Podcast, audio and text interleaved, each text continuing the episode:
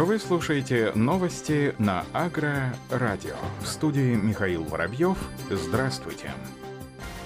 В Минсельхозе предложили ввести карантинные сертификаты на перевозку зерновых даже по территории России. Соответствующий проект приказа размещен на федеральном портале проекта нормативных актов. Как отмечено в документе, карантинный сертификат будет оформляться на каждую партию под карантинной продукции, если ее вывоз будет организовываться из карантинных фитосанитарных зон. Под карантинными зонами в данном случае подразумевается территории с выявленным карантинным объектом, который может заразить или засадить засорить вывозимую продукцию. Сертификаты будут выдаваться и на каждую партию зерна, в том числе семян и продуктов его переработки в случае перемещения по территории России. Напомним, согласно действующему законодательству, карантинные сертификаты оформляются на каждую партию под карантинной продукции при ее вывозе из карантинных фитосанитарных зон, установленных в связи с выявлением вредителей сорных растений. Как отмечается в пояснительной записке к проекту приказа, сейчас в в России отсутствует единая система, позволяющая отслеживать балансы входящей и исходящей продукции любого хранителя и элеватора, а также балансы полученного сырья, изготовленных из него продуктов на перерабатывающих предприятиях. Кроме этого, оформление карантинных сертификатов при перемещении по территории России без вывоза из карантинных фитосанитарных зон потребует экспертное заключение о фитосанитарном состоянии подкарантинной продукции, полученное бесплатно при проведении обследования оборудования с отбором проб и их лабораторного анализа для проверки продукции на заражение ее карантинными объектами. В России объем производства тепличных овощей с каждым годом набирает обороты. В ближайшей перспективе этот показатель может вырасти на более чем 500 тысяч тонн. О сокращении доли импорта овощной продукции на отечественном рынке сообщил Центр отраслевой экспертизы Россельхозбанка в рамках проведения агросессии по тепличному овощеводству. Об этом сообщает ТАСС. Как отмечают эксперты, благодаря интенсивному развитию тепличного овощеводства будет происходить компенсирование доли импорта. По расчетным данным, сокращение следует ожидать уже в ближайшую пятилетку. Планируется показатель 16% импорта снизить до 10%. Такое же снижение производства будет наблюдаться и в личных подсобных хозяйствах. На сегодняшний день этот показатель составляет 52%, а планируется, что к 2025 году он будет снижен до 45%.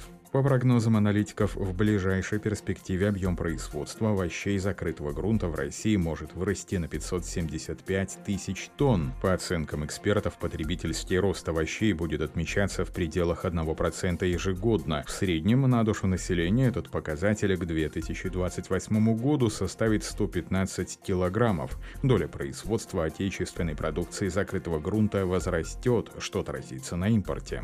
Как отмечается, наибольшим потенциалом с точки зрения ввода новых мощностей обладают регионы европейской части России, Урала и Западной Сибири, которые которые суммарно могут обеспечить более 90% дополнительных объемов производства овощной продукции. Международная группа компаний Counter2Go продемонстрировала работу системы суперсервисов АПК на федеральном уровне в рамках конференции «Цифровизация АПК». Об этом сообщает ТАСС. Участники обсудили, как развивается и функционирует система, в разработке которой также принимали участие ФОРС и Сбер. Важными задачами автоматизации назвали снижение трудозатрат фермера на отчетность 8 раз и экономию выплат по кредитам. Ожидается, что ее пользователями станут более 100 тысяч сельхозтоваропроизводителей. В этом году система была существенно доработана. В личном кабинете получателей мер господдержки появились новые функции. Теперь в нем можно обмениваться документацией, хранить ее, сельхозтоваропроизводители смогут получать консультации и информацию о субсидиях. Осуществлять бизнес-планирование. Вот по эксплуатацию запланировано в 2021 году. Для успешной реализации инициативы максимальной эффективности системы необходимо активное участие 13 регионов пилотов и других субъектов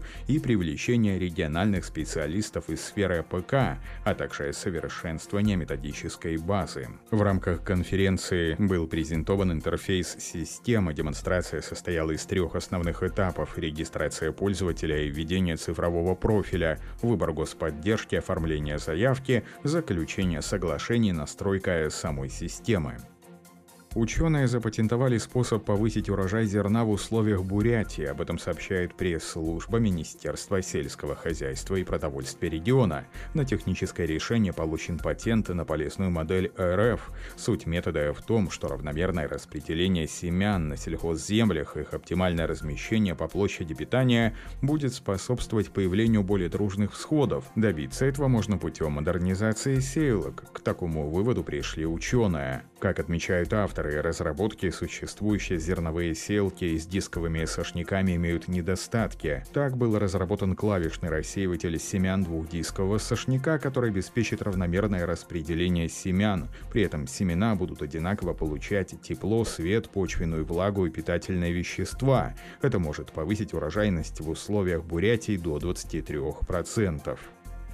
2 декабря компания Aeromotus организует бесплатный вебинар по спектральной съемке беспилотниками. Эксперты расскажут обо всех тонкостях применения на практике вегетационных индексов, а также опыте хозяйств, внедривших систему в свою работу. Спикер вебинара Владислав Веллер, агроном-специалист по точному земледелию, объяснит принципы понимания вегетационного индекса NDVI, определит перспективы спектральной съемки и преимущества данного метода для сельхозотрасли отрасли. Зрителям расскажут не только теорию спектральной съемки, но и объяснят на конкретных примерах отличия гиперспектра от мультиспектра, какие индексы можно рассчитать и что для этих расчетов может потребоваться. Эксперт выполнит обзор оборудования для проведения спектральной съемки, приведет интересные примеры внедрения данной технологии в работе конкретных хозяйств. Основной посыл организаторов вебинара – каждое хозяйство может работать с беспилотными летающими аппаратами без ущерба для основного производства, без высоких финансовых рисков и трудозатрат внедрить его в свой технологический процесс. В Канаде исследователи из Йоркского университета создали новый модифицированный сорт пшеницы, который увеличивает производство зерна до 12%. Исследователи изменили рост молодого развивающегося зерна путем увеличения количества белка, который контролирует скорость роста растений. Это привело к тому, что растения производили зерна на 12% больше, чем в обычном сорте. Проведенные полевые эксперименты лишь подтвердили показатели урожайности, который был достигнут за счет увеличения количества зерен в одном растении. Группа австрийских ученых провела полевые эксперименты, которые продемонстрировали эффективность растений в сельхозусловиях. Команда специалистов приступила к изучению возможных вариантов дальнейших сортоиспытаний и последующей реализации нового сорта пшеницы аграриум. На этом все. Оставайтесь с нами на глав агронома.